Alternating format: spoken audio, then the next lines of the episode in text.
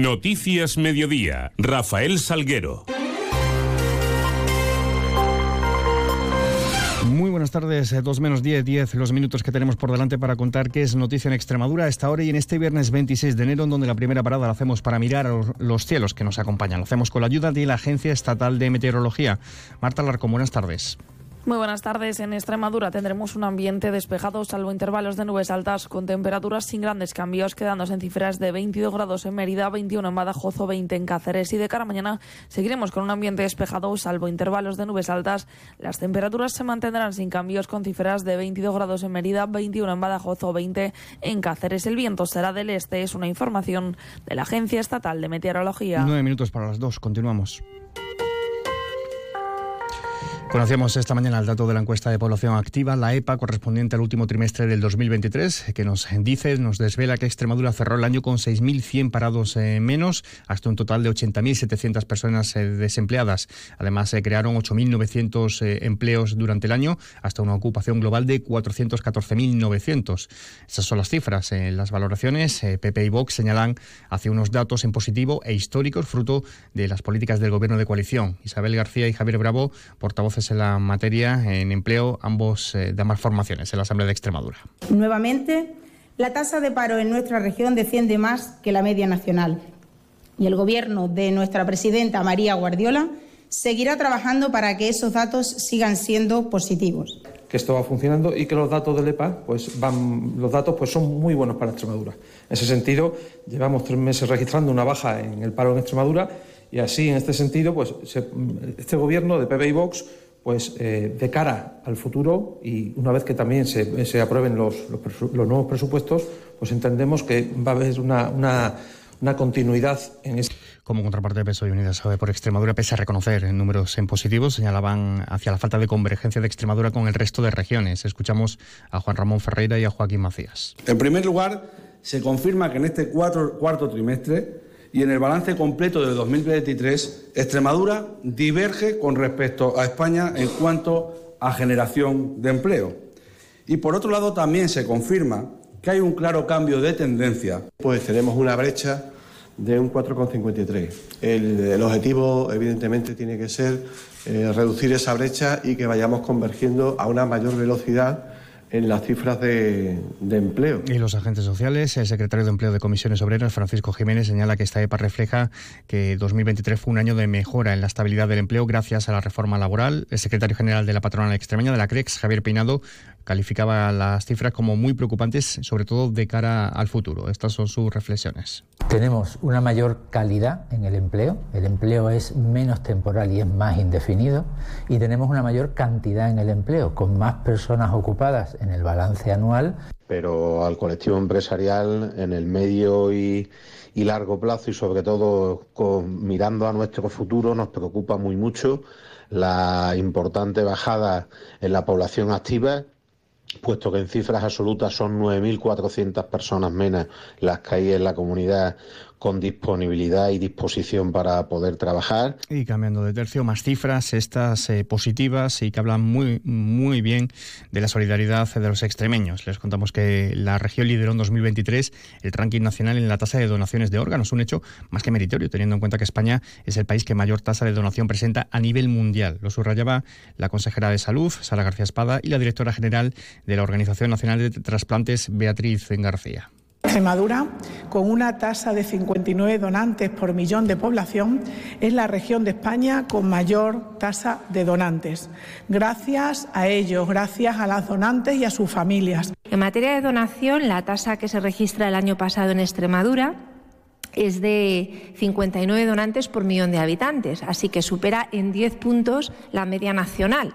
Si España lleva liderando durante 32 años el ranking internacional de donación de personas fallecidas, esto les hace ver la situación de, absoluto privilegio de Extremadura. Y hoy última jornada profesional en Fitur. Los detalles eh, los tiene nuestro enviado especial en Madrid, Vicente Pozas.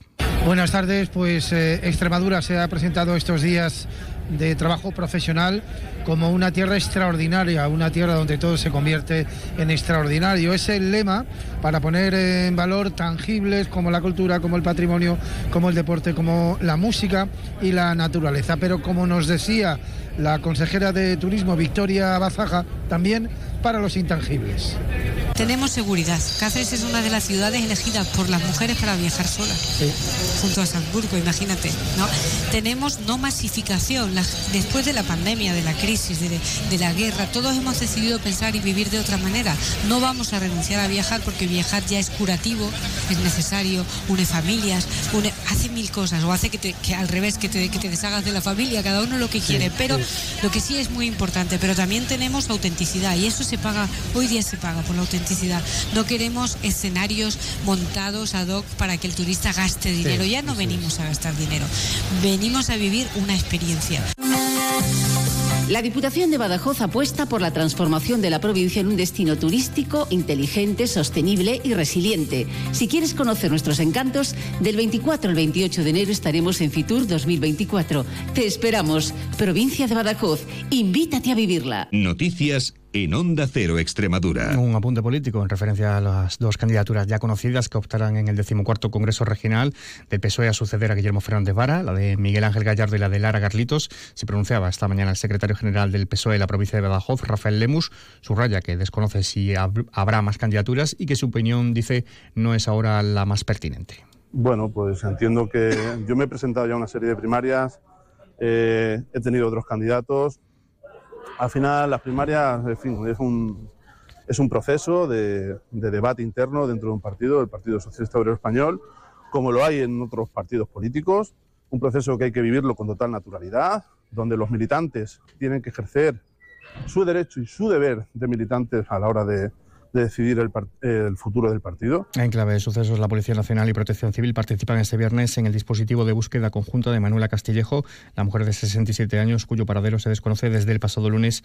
en la ciudad de Badajoz. Más de 120 personas, entre familiares, vecinos y ciudadanos eh, de la capital pacense, están buscando este viernes a, esta, a esta mujer. También les contamos que el juzgado de Castuera ha prorrogado las órdenes de búsqueda de, y captura de las dos hermanas de 51 y 54, 54 eh, años que convivían en la casa de Zalamea de la Serena, que quedó completamente calcinada el pasado 13 de diciembre, ya que todavía no se ha identificado el cuerpo que allí se encontró. Y les informamos que agentes de la Guardia Civil han investigado a un vecino de Miajadas como presunto autor del robo con fuerza de 15.000 kilos de leña en una finca de la misma localidad. Tiempo para repasar la agenda deportiva del fin de semana con nuestro compañero David Ferrato. Muy buenas. Muy buenas. Nuevo fin de semana para revertir dinámicas negativas y afianzar las positivas en el deporte extremeño. En primera federación, el Mérida quiere volver a mostrar una buena imagen en casa recibiendo el domingo a la hora de la siesta, a las 4, al filial del Atlético de Madrid para volver a acercarse a la permanencia. En segunda abre la jornada el Badajoz, que ha tenido semana movida visitando el Guadalajara mañana a las 5 con la necesidad de dar un golpe en cuanto a lo deportivo. El domingo abre la mañana el Cacereño visitando el filial del Getafe a las 11 y media de la mañana, mientras a las 12 será el turno del Yerenense visitando los pajaritos de Soria frente al Numancia y del Montijo visitando Navalcarnero. Cierra la jornada el Villanovense recibiendo en el Municipal Serón a la Segoviana a las 5 de la tarde. En tercera continúa la pelea entre Don Benito y Coria por el liderato en el que los calabazones reciben al Olivenza a las 4 y media de la tarde, mientras que los caurienses visitan Don Álvaro 15 minutos antes. En baloncesto descansa el Cáceres de Baque, que ya no tiene a Roberto Blanco como entrenador, y el Mideva recibe al Albacete mañana a las 5. Una hora más tarde recibe el Alcáceres al Claret en Liga Femenina mientras que antes, a las 12, el Miralbayer visita la cancha de la Laguna Canario en Liga Femenina 2. Además, nueva jornada en Primera Femenina con el cacereño recibiendo a la EM en Pinilla el domingo a las 12, División de Honor Juvenil, Primera y Segunda Extremeña, así como fútbol sala, volei y mucho polideportivo. Además, se ha presentado la Vuelta Ciclista Extremadura de la próxima temporada en Fitur, que eh, contará con tres etapas, tanto la ronda femenina como la masculina, y se celebrarán ambas en el mes de marzo. Y de forma más breve, sobre pensiones, la media de jubilación se ha situado en 3,2 millones de euros de los casi 18 millones de euros que tenía asignado con ampliaciones incluidas. Bueno, pues así, de este modo alcanzamos eh, casi las 2 de la tarde. Ya saben que pueden seguir informados a través de nuestra web, de nuestras redes sociales. Más información a partir de las 7 y 20 de la tarde. Mientras aquí en Onda Cero les seguimos contando noticias. Pasen un feliz resto del día, un feliz viernes, un feliz fin de semana.